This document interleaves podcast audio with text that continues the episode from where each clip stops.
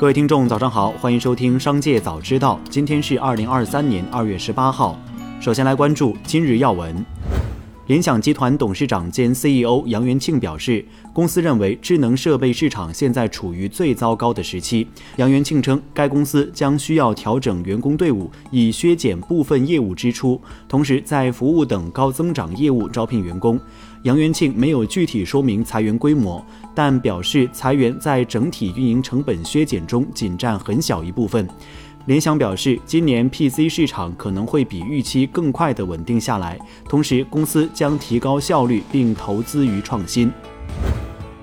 近日，董宇辉荣获北京苹果人才奖，有网络传言称董宇辉将获得百万现金和住房。对此，董宇辉本人回应称，被评选上这个属实有官方报道。获得评估人才主要是名誉上的奖励，有十万元现金奖励，但我已经拒绝了，因为我觉得没必要。但是具体后面所说的那些房子、车子。那些现金奖励确实都是假的，感谢大家的关注，但是得实事求是，不能替代不劳而获。再来关注企业动态。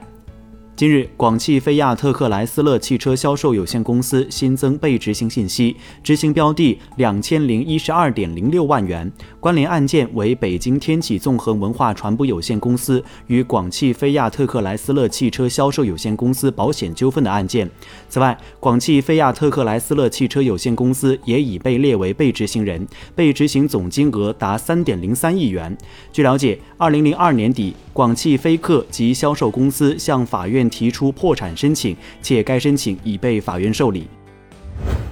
宁德时代与福特汽车最近达成协议的事情将被审查，以确保宁德时代电池核心技术不会泄露给福特公司。这可能是宁德时代今天杀跌的主要原因，但此信息并未被官方证实。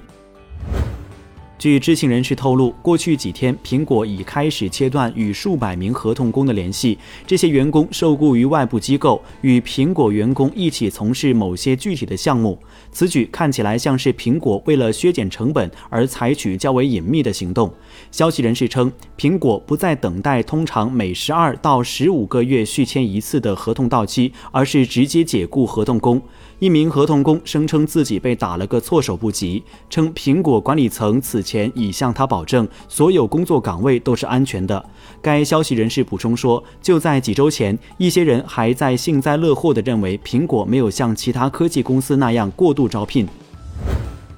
近日，钉钉上线发送定时消息和静音消息的功能，用户可以提前编辑好消息，设置定时发送，也可以发送静音消息，对方不会收到系统消息通知和提示音。有网友表示，最讨厌没有边界感的同事，总喜欢下班后或者周末给你发无关紧要的工作消息。希望大家都把定时和静音消息用起来。据了解，除了定时消息外，钉钉过去已推出下班模式，一键消除小红点等。功能希望帮助职场人消除信息焦虑，更好地区隔工作与生活。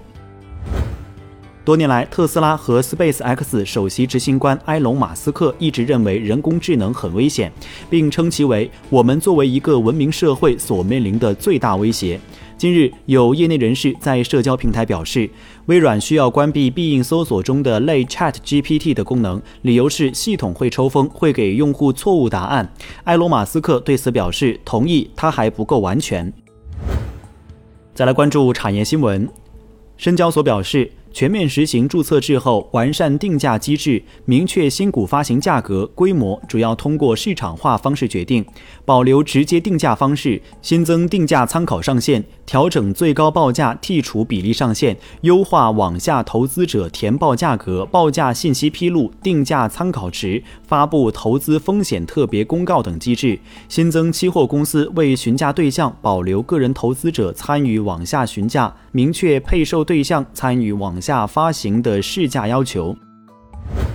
中国证监会发布全面实行股票发行注册制相关制度规则，自公布之日起实施。证券交易所、全国股转公司、中国结算、中证金融、证券业协会配套制度规则同步发布实施。此次发布的制度规则共一百六十五部，其中证监会发布的制度规则五十七部，证券交易所、全国股转公司、中国结算等发布的配套制度规则一百零八部，内容涵盖发行条件、注册程序、保荐承销、重大资产重组、监管执法、投资者保护等各个方面。商务部新闻发言人束玉婷介绍，近年来，商务部积极推进便民生活圈建设，重点完善社区消费的供给设施，按照缺什么补什么的原则，一圈一策，推动补齐便民服务设施短板，完善生活基本保障类业态和品质提升类业态。例如，让修鞋、配钥匙等小修小补规范有序回归百姓生活，让适老化服务、休闲娱乐等设施更加丰富，使居民生活消费更便利。以上就是本期《商界早知道》全部内容，感谢收听，下次再见。